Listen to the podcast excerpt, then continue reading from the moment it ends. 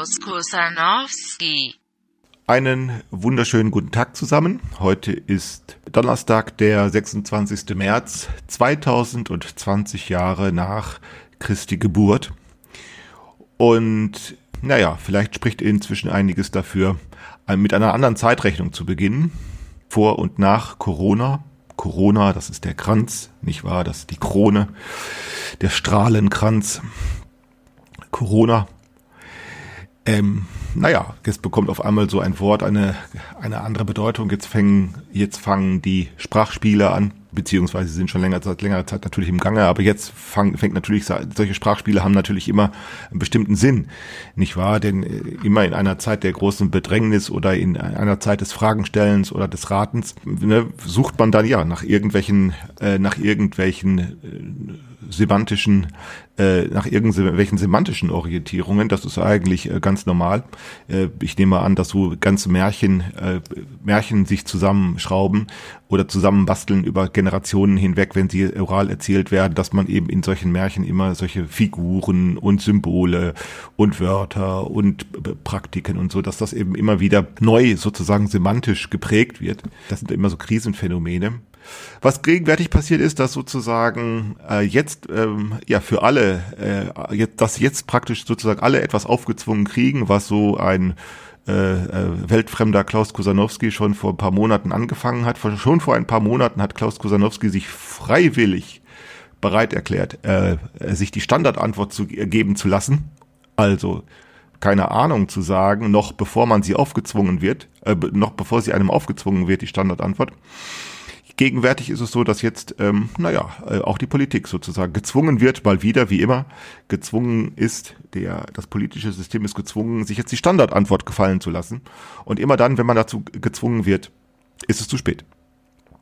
Das ist der Grund, weshalb ich eben dieser Standard, weshalb ich diese Standardantwort probiere, nicht weil das die letzte Antwort ist, Nein, so das ist die erste. Ne? Das ist immer dann, wenn etwas passiert. Äh, man einerseits weiß man oder könnte man wissen, was passiert ist, aber andererseits weiß man es eben nicht so genau.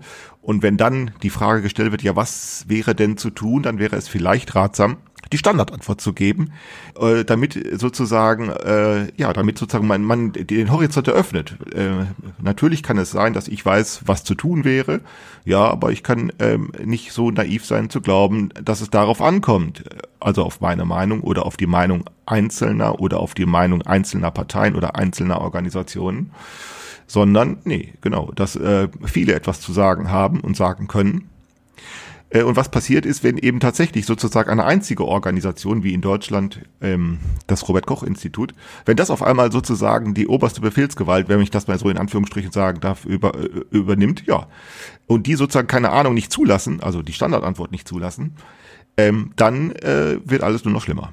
Äh, beim Versuch, die Welt zu retten, wird dann die, äh, sozusagen geht die Welt unter. Äh, das hat im Alltag durchaus eine, eine, eine praktische Relevanz, so ein Ethos. Ähm, um ein kleines Beispiel zu wählen, das ist schon anderthalb oder zwei Jahre her. Da hatte meine Frau mal morgens, äh, wir haben hier einen Nachbarn, äh, der zum Alkoholismus neigt. Inzwischen ist er clean geworden. Ähm, also der war, hat inzwischen eine, eine, Kur gemacht und er ist wohl dafür runtergekommen, aber bis vor einiger Zeit war er eben äh, alkoholabhängig.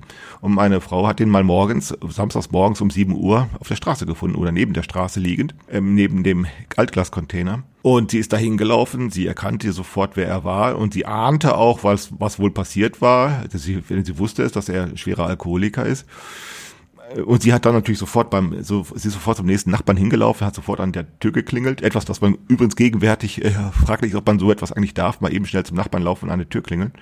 Jedenfalls hat sie an der Tür geklingelt und sie hat dann ähm, dort selbst also an den, Not, den Notarzt gerufen und dann war die Frage, ob sie wüsste, was passiert ist, hat sie dann eben einfach gesagt, nein. Sie ahnte natürlich, was passiert war und es steht, hatte sich dann auch hinterher herausgestellt, was passiert war, aber sie hat es eben gesagt, nein, sie wisse es nicht, denn weil sie sagte eben, sie wisse nicht genau, äh, also weil sie eben nicht sagte, also sie ahnte es eben nur, dass er völlig betrunken war. Aber hätte, es hätte auch irgendwas anderes sein können, weshalb sie also ihre eigene Meinung zurückstellte und sie sagte nur, der ist fast nicht mehr ansprechbar, der Mann, der da auf dem Boden liegt. Äh, einfach deshalb, damit eben mehr Möglichkeiten übrig bleiben, was als Rettungsmaßnahme oder als Hilfemaßnahme in Frage kommt, damit eben nicht nur dieser eine schon voreingestellt ist und dann alles sich darauf ausrichtet. Ne, also das ist so, ähm, ähm, und wenn sich dann wieder herausstellt, naja, es war eben also ein, ein Alkoholexzess, äh, ja gut, dann könnte man hinterher sagen, sie hätte es ja wissen können. Sicher hätte sie es wissen können, aber eben, wie, äh, ne, wie gesagt, es, es hätte auch noch was anderes sein können oder noch, noch was Zweites, was dazugekommen wäre oder so. Also hat sie einfach Nein gesagt. Ich weiß nicht, was passiert ist beim, beim, bei dem Absitzen des Notrufs. Ne, und wie gegenwärtig haben wir die Situation, dass also dieses Robert-Koch-Institut sozusagen die Standardantwort verweigert. Die Standardantwort heißt ja nicht, dass sie nichts wissen. Natürlich wissen sie etwas. Natürlich wissen sie etwas. Sie wissen auch ganz viel übrigens. Ähm, aber eben nicht alles. Aber äh, was wir erleben, so würde ich das auffassen, was da passiert ist, sozusagen, dass die, dass die Fachidiotie und die, Fachidiotie ist ja passiert ja eigentlich dann, wenn sozusagen ja die Aus, das Ausnahmewissen oder das Einzelwissen, das Fachwissen, also das, was von der Wirklichkeit eben nur sehr wenig weiß, dieses wenige vielleicht sehr genau, aber eben nicht alles weiß, wenn genau dieses einzelne, wenn ein einzelnes Wissen, ein einzelnes Fachwissen sozusagen das imperative Mandat bekommt. Der soll jetzt, die sollen jetzt sagen, was jetzt genau das Richtige ist. Und jetzt dauert es zwei, drei, vier Wochen, bis langsam herausgefunden wird, dass so alternativlos, wie das behauptet wurde, es vielleicht alles gar nicht ist. Dass es ja sehr wohl andere Auffassungen darüber gibt, und geben darf und dass die genauso in Erwägung gezogen werden könnte, wie man denn auf ein solches Virus reagiert, ob es wirklich ratsam ist, wenn, sagen wir, äh, äh, wenn 20.000 Menschen das Leben gerettet werden soll, und vielleicht seien es 30.000 Menschen oder vielleicht seien es 40.000 Menschen, ob es dann wirklich ratsam wäre, äh, 100 Millionen Menschen einzusperren, dauerhaft. Denn das ist wirklich fraglich. Ähm, aber gut, jetzt ist zu spät. Ne? Die Standardantwort Standardantwort wurde verweigert und jetzt kriegen sie alle aufgezwungen. Mit aufgezwungen heißt, jetzt wird erstmal, jetzt werden neue, viele Fragen gestellt. Und das Schlimmste, was zu befürchten ist, ist eben, dass äh, sozusagen genau das Spiel einfach jetzt weitergeht, was sozusagen eigentlich zu dieser Krise geführt hat ähm, in, im politischen System. Ich, ich betone jetzt nur im politischen System, aber es spielt natürlich nicht nur das politische System eine Rolle, sondern es spielt ja auch das die Massenmedien und die Wissenschaft eine Rolle. Aber bleiben wir zunächst mal nur beim politischen System. Ich nenne, was beim politischen System passiert, ist etwas, das man seit Jahrzehnten beobachten kann. Das ist nämlich sozusagen eine Betäubungspraxis. Die Politiker lösen keine Pro die Politik löst keine Probleme, dass man daran erkennen kann, dass die Probleme, denn sie lösen keine Probleme, weil Probleme, die gelöst wären oder würden, würden verschwinden. Über die würde man nicht mehr reden. Äh, tatsächlich ähm, äh, werden diese Probleme nicht gelöst sondern sie werden nur betäubt. Sie werden sozusagen der, der, der, der Behandlung dadurch entzogen, dass die Politiker ähm, äh, beim, bei, äh, da, einerseits das Versprechen geben müssen, das ist die ideologische Erwartung, die dem Staat entgegengebracht wird. Äh, sie müssen das Versprechen geben, die Probleme zu lösen. Äh, dann aber haben die ja nicht nur ein Problem äh, und nicht zwei und nicht drei, sondern eine Vielzahl und eine unüberschaubare Vielzahl, so dass sich äh, für die äh, Politik sozusagen ein, eine Art von Zirkeltraining ergibt, dass die Politiker sozusagen nur einen Termin nach dem anderen abarbeiten äh, ob nun in äh, Parteigremien, ob in parlamentarischen Gremien, ob in Gesprächen mit anderen, äh, mit Diplomaten, mit äh, anderen äh, Regierungen, ob auf internationaler Ebene, die Politiker sozusagen absolvieren so ein, so ein Zirkeltraining, dass sie sozusagen von einer Alarm, von einer Alarm äh, Stelle zur nächsten springen äh, und dabei in Gesprächen eigentlich immer das tun, äh, was sie, was sie, was sie dann tun müssen, nämlich sie müssen Gründe finden, das Gespräch wieder zu beenden, weil nämlich verschiedene Meinungen aufeinandertreten, weil verschiedene Interessen aufeinandertreffen, weil äh, verschiedene Möglichkeiten gibt. Äh, da sie aber den nächsten Termin schon auf dem Terminkalender äh, stehen haben, müssen sie immer irgendetwas finden, um das Gespräch beenden zu können und das nennen sie einen Kompromiss. Kompromiss heißt, sie müssen sozusagen nur Gründe finden, miteinander im Gespräch, miteinander Gründe finden, das Gespräch wieder zu beenden, weil das nächste Gespräch anfängt. Und das heißt, äh, sie, sie, sie reagieren eigentlich immer nur auf Dinge, die als nächstes auf dem Terminkalender stehen. Und alles, was nicht auf dem Terminkalender steht, kommt nicht zur Sprache. Äh, und äh, bei einem Politiker einen Termin zu bekommen, geht nur, ja, eben dann, wenn man sich an diese Macht, an diesen Machtspielen beteiligt oder eben dann im Ausnahmefall, wenn plötzlich irgendwelche Katastrophen auftreten.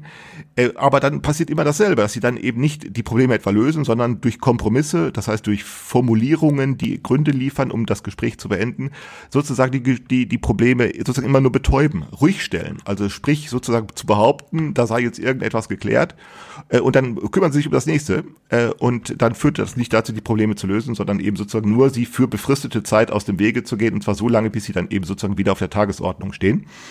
Äh, und das passiert seit Jahrzehnten. Übrigens kommt auch hinzu, dass nicht nur dieses Kompromissfinden selbst eine Betäubungspraxis ist, sondern die Betäubungspraxis, die sehr effizient ist, ist die, dass sozusagen eine Krise immer die nächste Krise betäubt.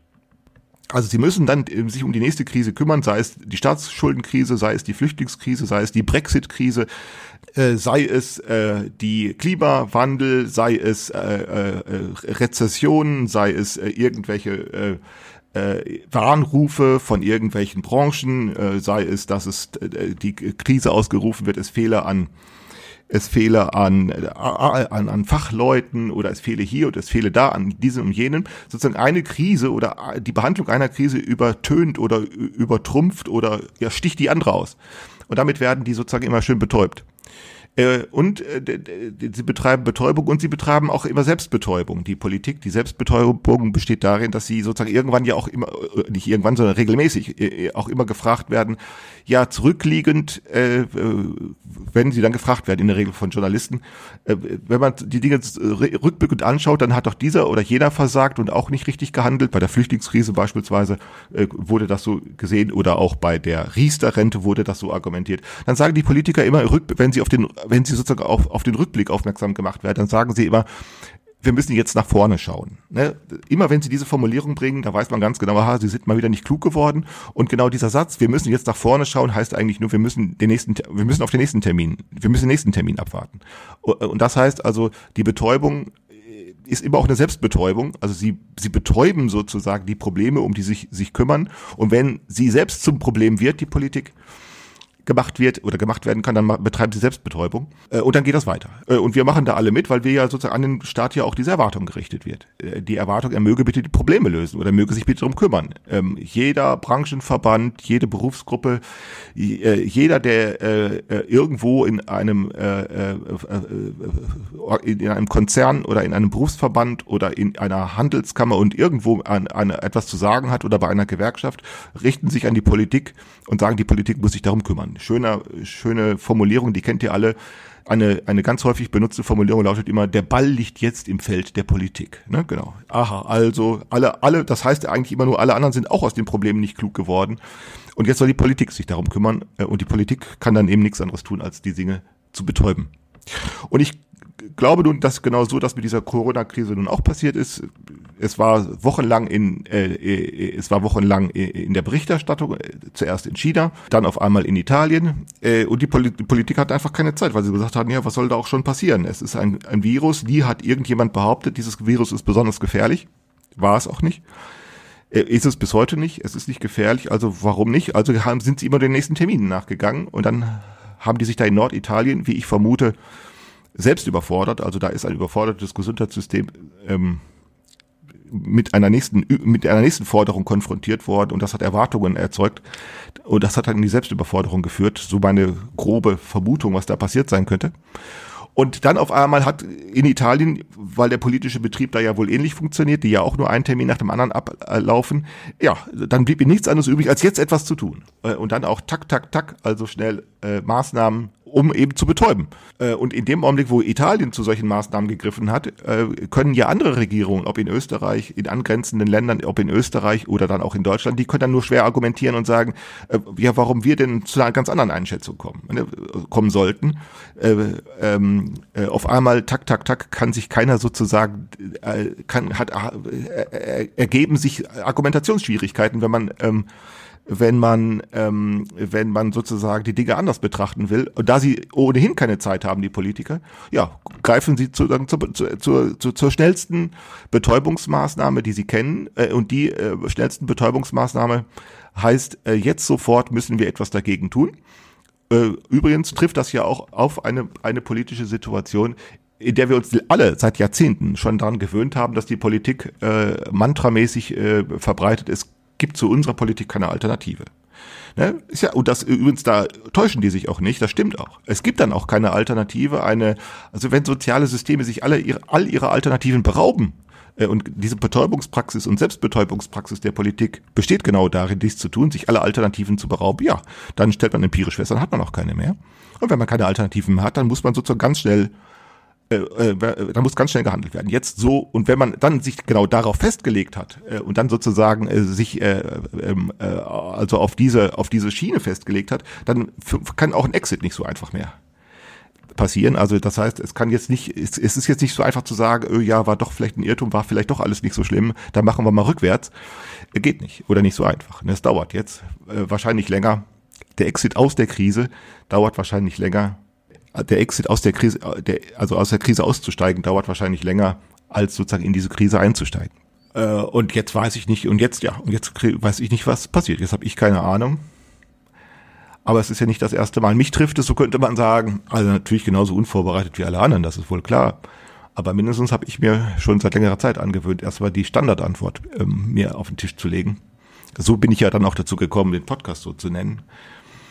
Weil es vielleicht auch ratsam ist, äh, äh sozusagen erstmal sozusagen von der offenen Wunde zurückzutreten, statt zu sagen, alle fassen erstmal drauf. Denn wenn alle drauf fassen auf die offene Wunde, dann ähm, entzündet sich das immer weiter und wird immer schlimmer. Und genau das sehen wir gerade gegenwärtig.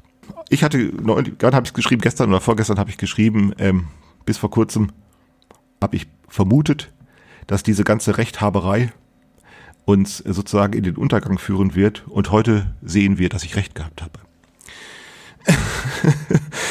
ja, aber na, was soll man machen? Was soll man machen? Und jetzt ist ja wirklich interessant, was da passiert ist, nicht wahr? Jetzt setzen Sie mal eben das Grundgesetz außer Kraft ohne gesetzliche, ohne ausreichende gesetzliche Grundlage, ohne begründen zu können, dass der Notstand so groß ist, wie behauptet. Und jetzt hocken sie auf ihren Bäumen und jetzt kommen sie da nicht runter.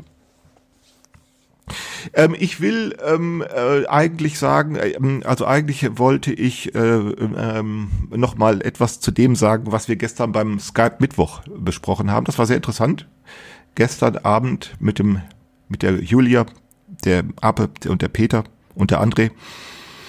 Ähm, da ist noch mal etwas zur Sprache gekommen, das mir schon seit längerer Zeit durch den Kopf geht ähm, und ähm, und das jetzt sozusagen sich sehr dringlich äh, aufdringlich zeigt. Das ist ja, na, wie soll ich sagen, das ist eben die, die gesellschaftliche Krise, die wir haben. Wir haben ja schon seit längerer Zeit eine gesellschaftliche Krise, nur ist es eben sehr schwer, ich habe auch schon vor einiger Zeit, auch schon vor dieser Krise versucht, darauf aufmerksam zu machen, aber es ist eben sehr schwer, das zu argumentieren, weil man ja auch sagen kann, naja, was redet der da? Es gibt ja auch andere interessante Meinungen, was ja stimmt. Ähm, ähm, ähm, wo, wo, wir haben es mit einer gesellschaftlichen Krise zu tun, und zwar damit, dass wir sozusagen in eine Situation kommen, in der eine, in der ein Ökotop kommt, ein gesellschaftliches Ökotop, das sozusagen aus einer Monokultur besteht. Ihr kennt diese, äh, ihr kennt diese diese Betrachtungsweise von Ökologen, die sagen, da wo Monokulturen äh, existieren, ähm, ob das nun Wälder sind, ob das Felder sind, also wo sozusagen eine Art oder eine Pflanzenart nur angebaut wird und das auch noch über Quadratkilometer Entfernung, die ist extrem anfällig für harmlose Schädlinge, weil es ähm, weil es keine sozusagen im geografischen Raum keine Nischen gibt, wo, wo, wo sozusagen ein Schädling, wenn der eine Stelle abgefressen hat, äh, aufhören würde äh, eben eine Mischwald beispielsweise, da gibt's Tannen, da gibt's also Laub- und Nadelhölzer, da gibt's Sträuche, da gibt's Hecken, äh, wilde Hecken, da gibt's Bäche, da gibt's Berge, da gibt's Täler, da gibt's Grenzen durch andere Pflanzen, da gibt's aber auch äh, geologische Grenzen oder es gibt wie im Gebirge beispielsweise eine Grenze, die durch Sauerstoff äh, Konzentration in der Luft, also im Gebirge beispielsweise, wo dann auf einmal eine Baumgrenze ist, da wächst dann auf einmal nichts mehr. Also es gibt äh, durch, durch Bewuchs, durch durch Geologie, durch Wasser, durch Luft gibt es so Grenzen. Äh, und, die Grenzen sorgen dann dafür, dass ein Schädling äh, sozusagen irgendwann ja seine Nahrung, keine, keine weitere Nahrung findet, sich nicht so vermehren kann. Äh, oder es gibt andere Grenzen, die dadurch entstehen, dass auf einmal irgendwo Fressfeinde lauern, die dann auf einmal den Schädling selber wiederum abfressen. Das heißt, in einer sozusagen in einem in einer Mischkultur äh, äh, da hat, da kann zwar auch ein Schädling auch wüten, ja, aber er hat eben immer nur eine begrenzte, er hat eine begrenzte Radius äh, immer. Ähm, deshalb sind Monokulturen äh, ökologisch extrem gefährlich und extrem anfällig. Und was wir nun haben, ist tatsächlich genau so etwas. Wir haben eine, eine sozioökonomische Monokultur. Äh, und diese sozioökonomische Monokultur hm, beschreibe ich als die Monokultur der Erwerbsarbeit. Äh, beziehungsweise etwas abstrakter formuliert, wir haben ja nicht nur Erwerbsarbeit, äh, sondern wir haben sozusagen ein, ein Alltags, ein, äh, ein, ein Alltags, ein, ein Alltagsleben, äh, obendrein geprägt durch Sozialisation und durch generationenlange äh, Sozialisation, das sich orientiert an, an, an Anforderungen und Anweisungen, die sich aus der Unterscheidung von Staat und Markt ergeben. Äh, das möchte ich, darüber hatte ich schon mal gesprochen vor, ich weiß jetzt nicht, jetzt habe ich es nicht auf dem Schirm, welche Folge es war, über das Thema Einschließungsnomaden. Unsere Lebensweise die, das, was Soziologen etwas verkürzt nennen, die äh, Vergesellschaftung durch Erwerbsarbeit, würde ich ähm, beschreiben als die ähm, äh, Lebensweise von Einschließungsnomaden. Äh, und dass es sich um eine Monokultur handelt, äh, wird, wird jetzt genau sozusagen äh, mit einem Schlag beobachtbar, nämlich in dem Augenblick, wo sozusagen die Lebensweise selber ganz radikal und empfindlich gestört wird. Die Einschließungs, äh, unser Einschließungsnomadentum besteht darin, dass wir sozusagen ein Einschließungsmilieu nach dem anderen aufsuchen äh, und dabei das andere nicht verlassen, sondern sozusagen im Laufe des Lebens, also im Laufe des Alltags und im Laufe des Lebens sozusagen unsere, unsere Lebenskreise erweitern, aber dabei sozusagen Einschließungsmilieus aufsuchen, die alle, wie, ähnlich wie ein Fraktal, äh, so nach einem, nach einem ähnlichen Prinzip funktionieren, nämlich nach, äh, nach Maßgabe von Vertragshandeln, also da, wo wir Verträge aller Art eingehen, Kaufverträge, Arbeitsverträge, Mietverträge, Pachtverträge, Kreditverträge und alles Mögliche entweder Vertragshandeln nach dieser Weise oder eben nach Satzungshandeln, also Vertragshandeln oder Satzungshandeln heißt da, wo wir sozusagen uns auf Regeln einlassen, Regeln vereinbaren und dann Regeln befolgen. Ob das nun gesetzliche Regeln sind, ob das nun Vereinsregeln sind, ob das äh, abgesprochene oder unabgesprochene Regeln sind, sei ist gar nicht so äh, wichtig, sondern wichtig ist, dass wir sozusagen Regel äh, Regel regelbasiert handeln und das für selbstverständlich halten. Und diese beiden äh, Hand Handlungsformen, Vertragshandeln und Satzungshandeln, die verschränken sich im Laufe unseres Lebens und im Laufe unseres Alltags. Und, ähm, das, und, und, und das bildet eine Lebensnische. Äh, in der Soziologie bei Luhmann taucht äh, das auf, äh, etwas weiter äh, aufgefasst und äh, abstrakter aufgefasst als funktionale Differenzierung. Äh, und ähm, diese funktionale Differenzierung, ähm, äh, ähm, ja, die streckt sich über den ganzen Globus. Man könnte sagen, der ganze geografische Raum, der ganze Weltraum, wenn ich das mal mit Weltraum meine ich nicht das äh, da, da draußen, das Vakuum, sondern mit Weltraum meine ich den Raum, den wir besiedeln können, also die Welt. Äh, der ganze Weltraum äh, ist von die, äh, diese diese Nische hat sich sozusagen über den ganzen Weltraum erstreckt. Und und und es ist nur eine Nische und, und, genau in dieser Nische hocken wir alle. Wir alle gehen verschiedenen, äh, äh, natürlich verschiedenen Berufen nach. Wir alle haben sehr verschiedene Ansichten über das Leben, äh, sehr verschiedene Erfahrungen, sehr verschiedene Einschätzungen über dieses oder jenes. Äh, wir glauben an sehr verschiedene Dinge. Äh, und da das sehr normal ist, merken wir eigentlich gar nicht, wie ähnlich wir uns eigentlich in allem sind. Ich behaupte wirklich, äh, dass du wahrscheinlich mit irgendeinem Menschen, der gerade in Argentinien oder in Bangkok irgendwo sitzt, äh, mehr, äh, mehr, äh, mehr äh, Gemeinsamkeiten haben könntest als mit dem Nachbarn, den du gar nicht kennst. Oder, oder auch wenn du ihn kennst. Vielleicht, ne? Wir, wir, wir hocken alle in derselben Nische äh, und jetzt auf einmal wird das schlagartig beobachtbar, nämlich genau da, dadurch, dass sozusagen genau dieses Nomadentum jetzt sozusagen abgeschafft, äh, ja, verboten wird praktisch. Ne? Das Nomaden, das heißt das Umhergehen, das Umher ziehen, das Umherwandern. Also du verlässt dein, deine Wohnung, um zur Arbeit zu gehen, dann verlässt du deine Arbeitsstelle, um in den Supermarkt zu gehen, dann verlässt du den Supermarkt, um in den Kegelclub oder in ins Fitnessstudio zu gehen oder um die Kinder vom Kindergarten abzuholen oder äh, in die Schule zu gehen. Also du verlässt das eine Einschließungsmilieu und suchst das nächste auf und dann abends beispielsweise in, in die Kneipe oder äh, mit bei Freunden in eine Skatrunde oder was auch immer oder na, äh, so, äh, nachmittags äh, oder sonntags gehst du in den Park und jetzt wird gesagt Schluss. Zack, zack, Schluss. Alles ist verboten und jetzt erkennen wir unsere Lebensweise und die ist für uns all dieselbe. Äh, äh die Lebensweise von Einschließungsnomaden. Ähm, und jetzt werden wir alle von einem Virus sozusagen von einer von einer Krise getroffen, äh, die unter anderen Umständen äh, so, äh, also unter anderen Umständen äh, müsste so ein Virus uns gar nicht so betroffen machen. Und jetzt merken wir es. Mhm. Und, und jetzt stehen wir da. Ähm, und wir haben zu wenig, wir haben zu wenig verschiedene Lebensnischen. Also noch einmal, ich möchte noch mal betonen, du könntest doch sagen, wieso Lebensnischen? Äh, die eine arbeitet als Rechtsanwalt und der andere als die andere als Krankenpfleger oder Krankenschwester, Pflegerin als Krankenschwester und die anderen arbeiten als Müllfahrer äh, und die anderen als Ingenieure und die nächsten wiederum als Lehrer oder als das sind doch alles sehr verschiedene Berufe, das sind doch alles sehr verschiedene Weltanschauungen, das sind doch alles sehr verschiedene Geschmacksvorstellungen. Die einen gehen zum Türken essen und die anderen ähm, in, äh, in ein Restaurant, in ein, ne, äh, zum Hummer essen oder so, in ein Luxusrestaurant, das sind doch alles sehr verschiedene äh, äh, äh, Habitualisierungen ähm, und äh, verschiedene Strategien der expressiven Lebensgestalt, das ist doch alles sehr bunt. Antwort, ja, nee. Ja, ja, also das ist bunt, sicher, äh, aber e, eben, das ist die Nische. Also die Nische ist sozusagen äh, äh, äh, das ist die sozial, das sind die sozialen Ordnungen, die ähnlich wie ein Fraktal funktionieren. Also Fraktal, wo eben so eine Selbstähnlichkeit funktioniert. Ich will es deutlich machen an einem Beispiel, wo, wo man es sich dann erklären kann, dass wir uns ähnlicher alle sind, als wir, uns, als wir das zunächst auf der Oberfläche der Phänomene glauben möchten. Ich will das deutlich machen an unserem Kleid Kleidungsverhalten. Also wir könnten zunächst sagen, jeder von uns kleidet sich anders. Das ist ein Ausdruck von Individualität. Die, die, die, die einen so, die anderen anders, dann würde ich sagen, ja, das ist sicher so, daran besteht kein Zweifel, aber schauen wir uns doch die Regel an, nach der wir uns kleiden, und die ist für uns alle dieselbe. Äh, und die lautet, äh, äh, die Regel lautet jeder anders.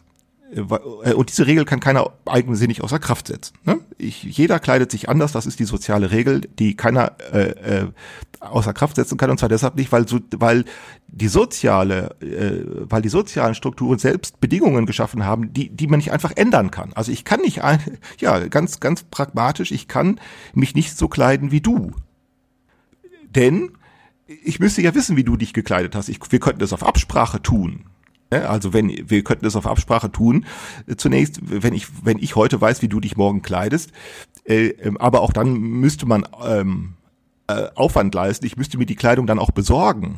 Ähm, aber zunächst kann ich nicht einfach wissen, zunächst kann ich mich nicht so kleiden wie du, auch dann nicht, wenn ich es wollte, weil ich erstmal nicht weiß, wie du gekleidet sein wirst. Denn du kannst dir ja jeden Tag, ja jede Stunde eigentlich, vormittags, nachmittags, abends, du kannst sozusagen zu jeder äh, Gelegenheit die Kleidung wechseln.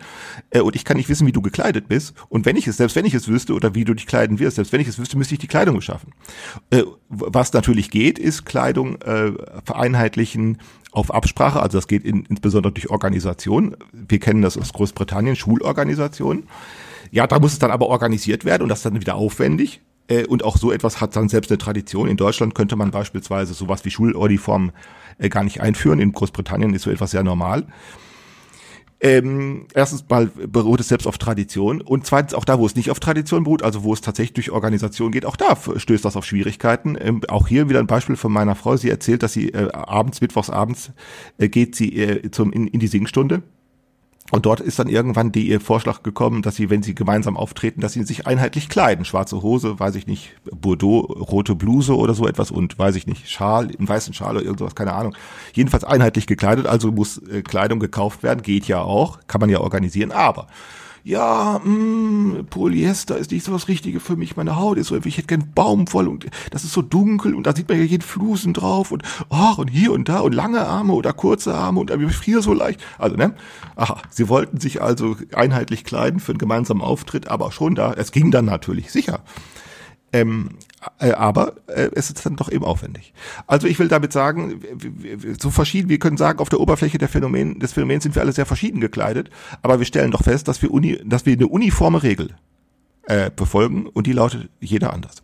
Und warum klappt das eigentlich? Also warum können wir äh, uns einerseits vor, äh, glauben, glauben, dass das ein Kennzeichen von Individualität ist und warum können wir gleichzeitig äh, entweder unbemerkt lassen oder wenn wir es bemerken, dann doch auch wieder hinnehmen, äh, dass es eigentlich eine kollektive Form ist. Warum kommen wir mit dieser, mit dieser, mit dieser Paradoxie der der, der, der individuell, äh, der, also dass das Individualität selbst eine, eine Kollektivform ist. Wie kommen wir mit dieser Paradoxie zurecht? Wenn, äh, wenn das doch eigentlich logisch gesehen erstmal schwierig zu verstehen ist. Und warum führt uns das nicht zu zu irgendwelchen Verstehenshindernissen. Das kommt daher, weil eben genau dies wiederum eine Geschichte hat. Das ist, hat lange gedauert, so etwas einzurichten. Also denken wir etwa so an ungefähr 200 Jahre.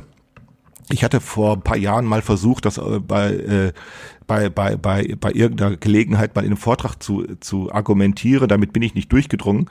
Ähm, ähm, wenn man das mal sieht, das hat, das ist über die Industrialisierung selber gekommen. Äh, und zwar, ich bleibe mal noch beim Kleidungsverhalten.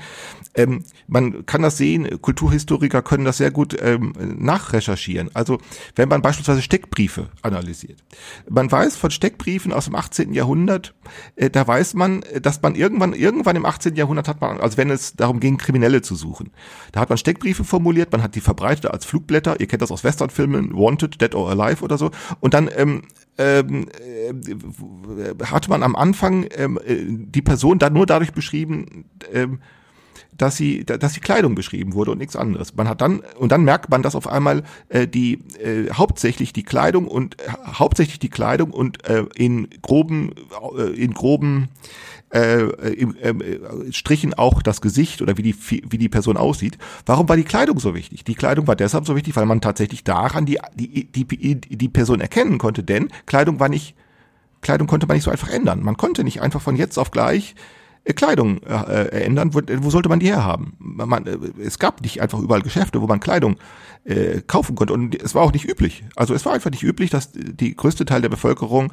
äh, jeden Tag die Kleidung geändert hatte. Äh, ähm, das änderte sich im Laufe der Industrialisierung, dass die Kleidung immer billiger wurde, dass die Standesgrenzen verschwunden waren, äh, dass äh, die, die Urbanisierung der Lebensweise durchgesetzt wurde durch die Industrialisierung. Und dann kann man tatsächlich in den, äh, in den Quellen feststellen, äh, dass sozusagen der Anteil äh, äh, der, der, der Beschreibungsanteil in den Steckbriefen, der hat sich verschoben. Zuerst ein hoher Anteil Beschreibung der Kleidung, um daran die Person zu erkennen. Und als dann eben die, die, die Kriminellen, wenn man so will, das bemerkten, dass sie so identifizierbar wurden, dann fingen die nun an, ihre Kleidung, das erste, was sie taten, nach sozusagen, nachdem sie einen, einen Überfall begangen haben, ihre Kleidung zu ändern, weil sie dann wussten, da werden sie nicht mehr erkannt. Und genau darüber, darüber hat dann die Polizei äh, darauf reagiert und hat dann hauptsächlich das Gesicht beschrieben, worauf die dann wieder reagiert haben und haben sich dann maskiert. Also aber im 17. Jahrhundert haben sich Räuber nicht maskiert, weil das nicht überhaupt nicht sinnvoll war, weil es war egal, ähm, wie, wie, wie man aussah.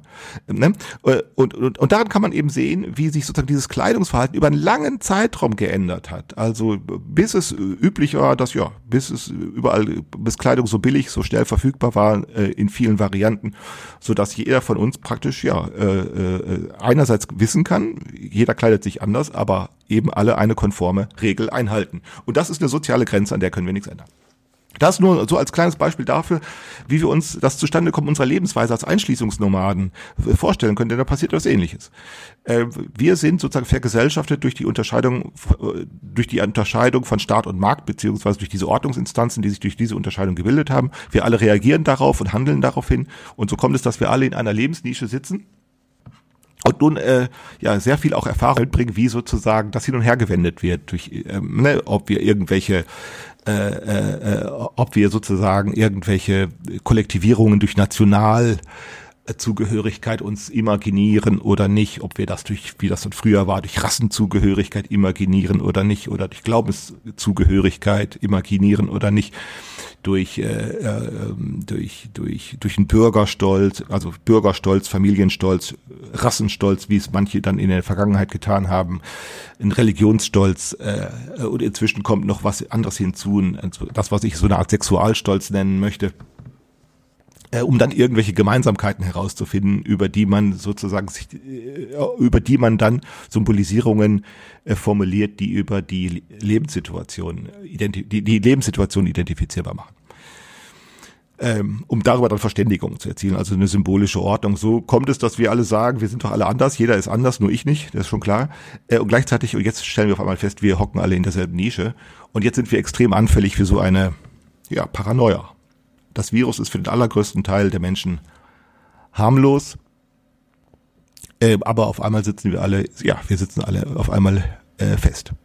Äh, und keiner kann das ändern. Ähm, ja. Und jetzt, und jetzt lautet wat nu, wie der, wie der Niederrheiner sagen würde. Wat nu. Alter, alter Witz zu dem Lehrer, den ich früher hatte. Wie heißt der chinesische Bildungsminister? Die sich immer jeden Tag was Neues einfallen lassen müssen für ihre Politik. Der heißt Wat Nu. Ähm, ja, mm, ähm, Corona. Ähm, ähm, und ähm, gestern hatte ich dann eben äh, äh, mal den Gedanken angestoßen, äh, dass das sozusagen uns eigentlich unser Handicap ist.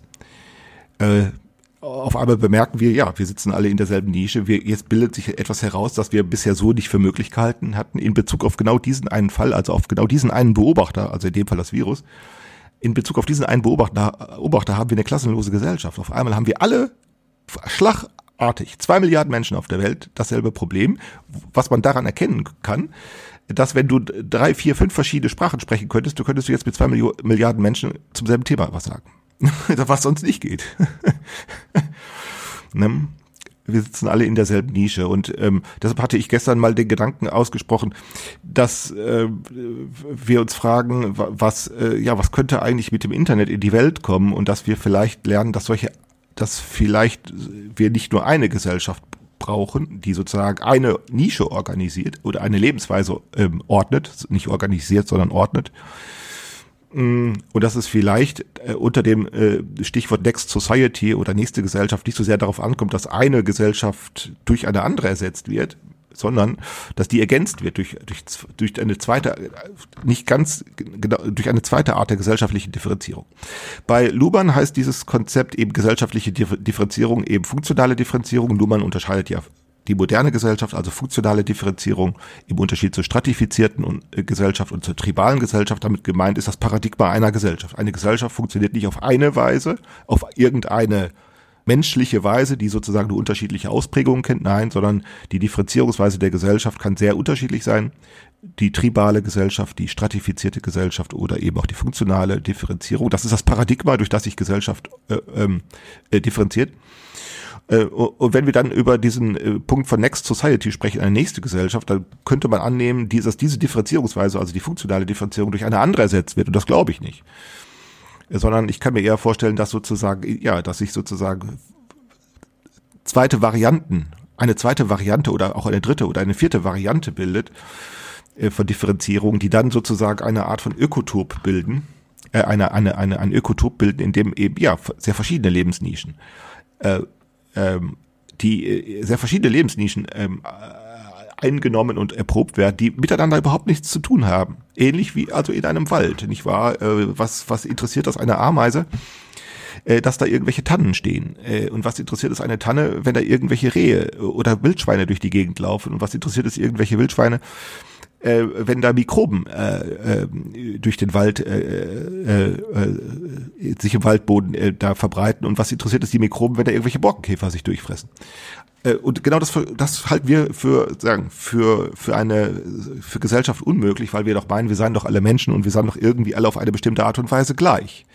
Und das müsste uns doch etwas angehen. Und genau diese Annahme wiederum, dass wir irgendwie Menschen, wie es heißt es im, im, im Geburtsmythos der modernen Gesellschaft, im Geburtsmythos, Menschen sind alle frei und gleich geboren.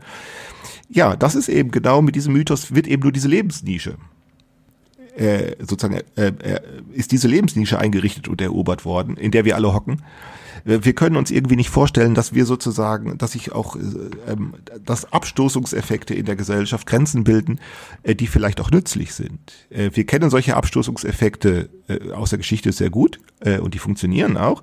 Aber wir kennen solche Abstoßungseffekte eben als, als moralisches Versagen und werden aus diesem Grunde darüber nicht klug. Wovon rede ich?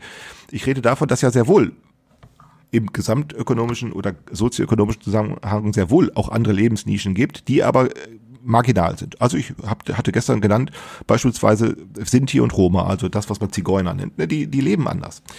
Äh, und das lässt sich auch nicht einfach umändern. Man kann sozusagen Menschen, die äh, seit Generationen, seit 300 Jahren, seit 400 Jahren äh, ähm, äh, leben die in Europa, ähm, wenn so etwas Familiengeschichten hat, man kann so etwas nicht einfach ruckzuck äh, ähm, äh, äh, ändern, so eine Lebensweise. Äh, und zwar deshalb, weil da Abstoßungseffekte ähm, weil da Abstoßungseffekte äh, funktionieren. Und wir nennen solche Abstoßungseffekte, wir, wir, wir denken über solche Abstoßungseffekte nach, in der Regel in, in Differenzen des, der, des moralischen Versagens. Also da findet Diskriminierung statt, da findet Aussonderung statt, da findet äh, Beschämung, Demütigung äh, äh, statt, äh, Beleidigung statt äh, oder auch gewalttätige Aussortierung statt oder Abweisung statt. Und wir meinen, äh, da habe irgendjemand oder irgendwas versagt und mindestens in moralischer Hinsicht versagt.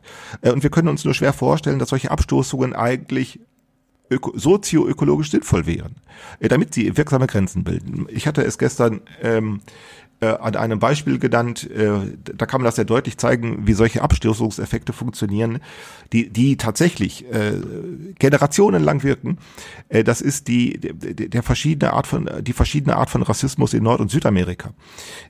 Also die, die, die Auswirkungen der Sklaverei. Ähm, ich habe das mal gelesen, ich habe leider gerade gefunden, in, in meinem Zettelkasten gesucht, ich habe es nicht gefunden, wo ich es gelesen habe.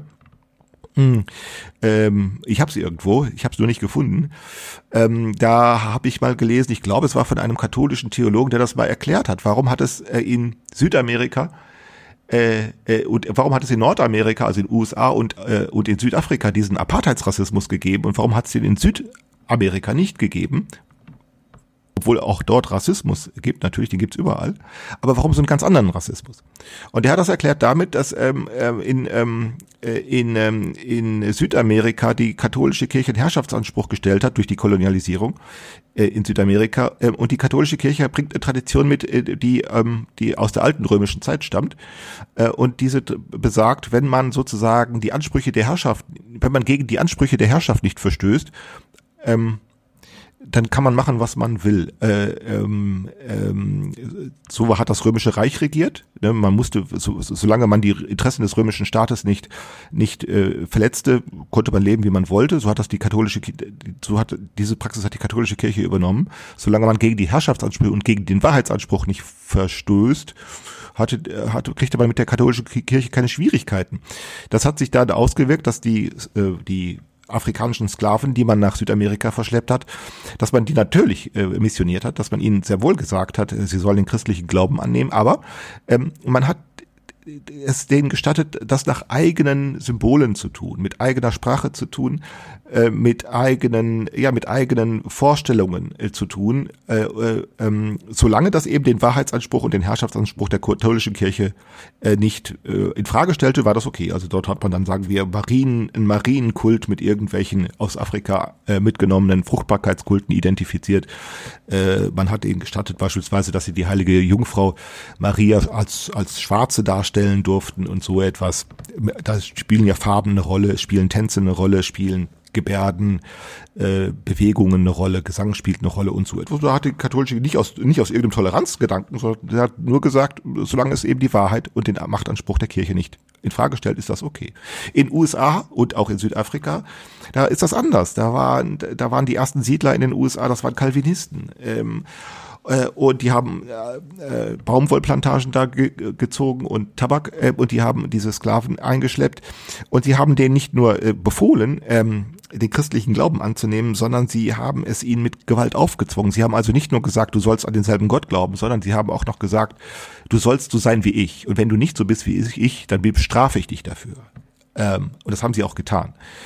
Äh, und das hat Abstoßung bewirkt. Das heißt also, die, die schwarze Sklaven, die hatten Angst. Die hatten nicht nur Angst äh, vor diesem christlichen Glauben, kann man verstehen, weil sie beständig bestraft wurden, und sie hatten dann natürlich auch Angst vor den Weißen.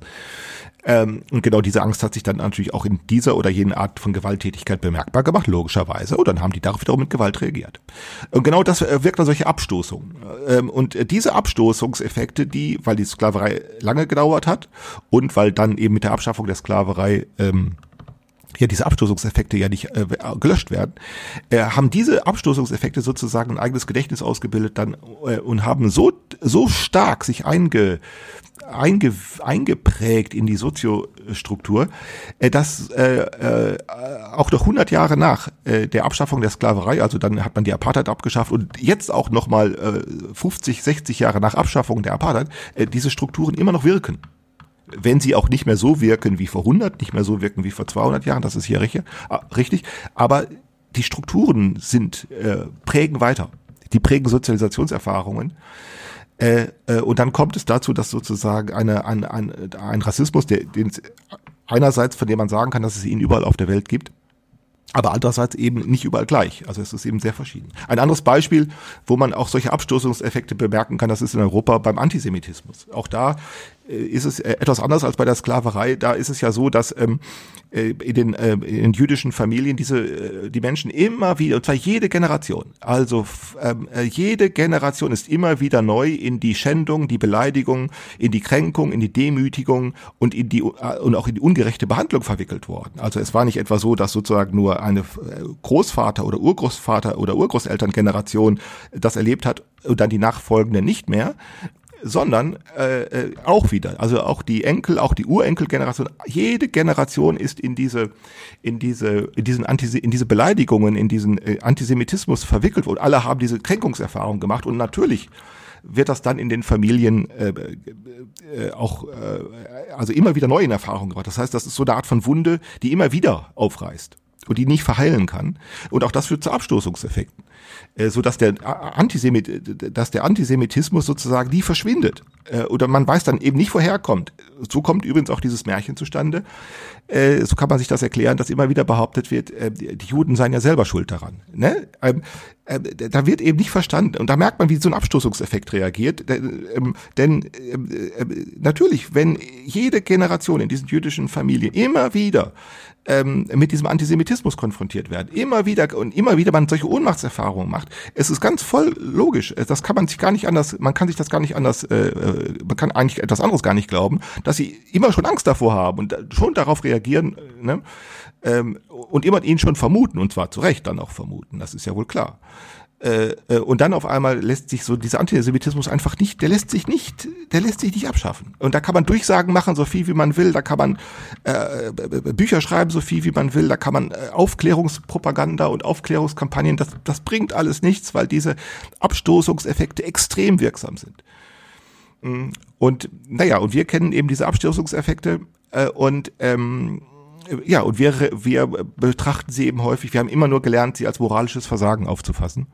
Und äh, und kombiniert mit der äh, mit dieser mit dieser gesellschaftlich mit dieser mit der sozialen Neurose man müsse doch etwas oder man könne doch etwas dagegen tun äh, und dann stellen wir regelmäßig fest dass das nicht klappt. Und dann mahnen wir immer moralisches Versagen liege vor und wir müssten uns dann gegenseitig auf dieses Versagen hinweisen womit dann eben auch wieder ganz schnell Beleidigungen verbreitet werden auf die dann wiederum mit Abstoßung reagiert wird.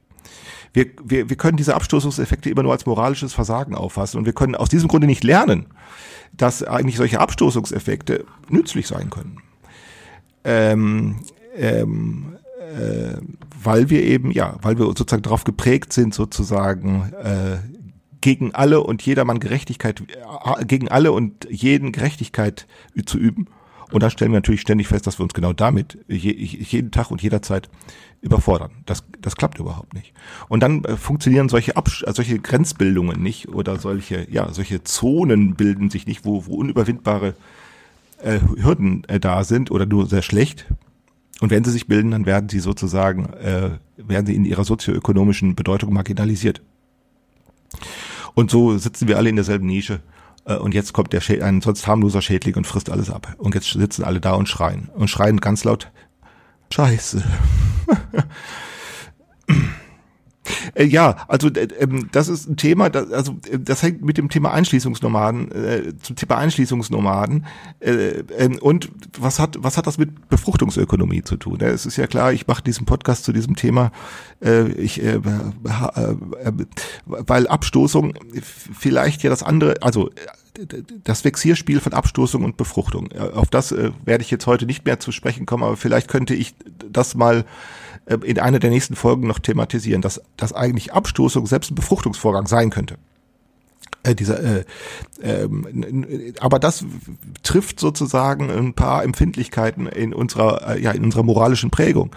Äh, die wir für aus irgendeinem Grunde für heiliger und für wichtiger halten, als sozusagen äh, die Versuche ernst zu nehmen, ähm, so etwas mal zu verstehen zu lernen, äh, dass Befruchtung und Abstoßung vielleicht dasselbe meint. In einem, in einer, eine Gesellschaft, jedenfalls wenn ich mit dem Hund spazieren gehe, ich stelle mir so eine, eine zukünftige Gesellschaft in 200, 300, 400 Jahren stelle ich mir vor, in der, wie, wie so ein Wald funktioniert, da gibt's keinen Müll mehr, äh, und da gibt's keinen, der Dreck hinterlässt. Ähm, ähm, äh, sondern äh, sie füttern sich alle gegenseitig. Wenn ich mit meinem Hund durch, Wald, äh, durch den Wald spazieren gehe und der Hund äh, scheißt dahin, dann hinterlässt der Hund da keinen Dreck. Ähm, äh, und keiner äh, schreit Alarm. Äh, übrigens, was ich auch interessant finde, um mal kurz bei dem Thema zu bleiben, ähm, ähm, äh, wenn ich selten treffe ich im Wald äh, Nachbarn, manchmal ja, aber wenn ich welche treffe, keiner findet das seltsam, dass da einfach der, der Hund dahin kackt, was sie äh, und, und gucken das einfach mit Gelassenheit an zu, oder sehen das, weil es okay ist im Wald, aber würde dann der Hund hier auf die Straße kacken, da wäre es auf einmal was ganz anderes.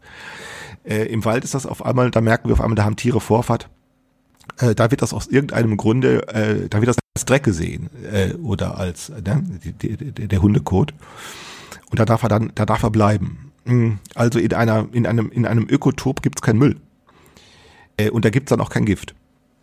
Also zumindest nicht Gift, so wie, also wie wir für uns. Also denn natürlich gibt es giftige Pilze oder so, oder es gibt äh, irgendwelche giftigen Insekten oder so etwas. Aber das ist ja kein Gift da, sondern das sind ja Nischen. Das sind Nischen, mit denen sich ähm, äh, irgendwelche Habitate bilden, die dann mit Gift sozusagen auch sich einen Schutz äh, äh, äh, sich einen Schutz organisieren, diese, diese Pflanzen. Das ist also kein Gift und kein Müll sondern es gibt nur Nährstoff. Na gut, also so viel für heute mal 50 Minuten, etwas länger als sonst, ähm, ein Redeschwall äh, von mir.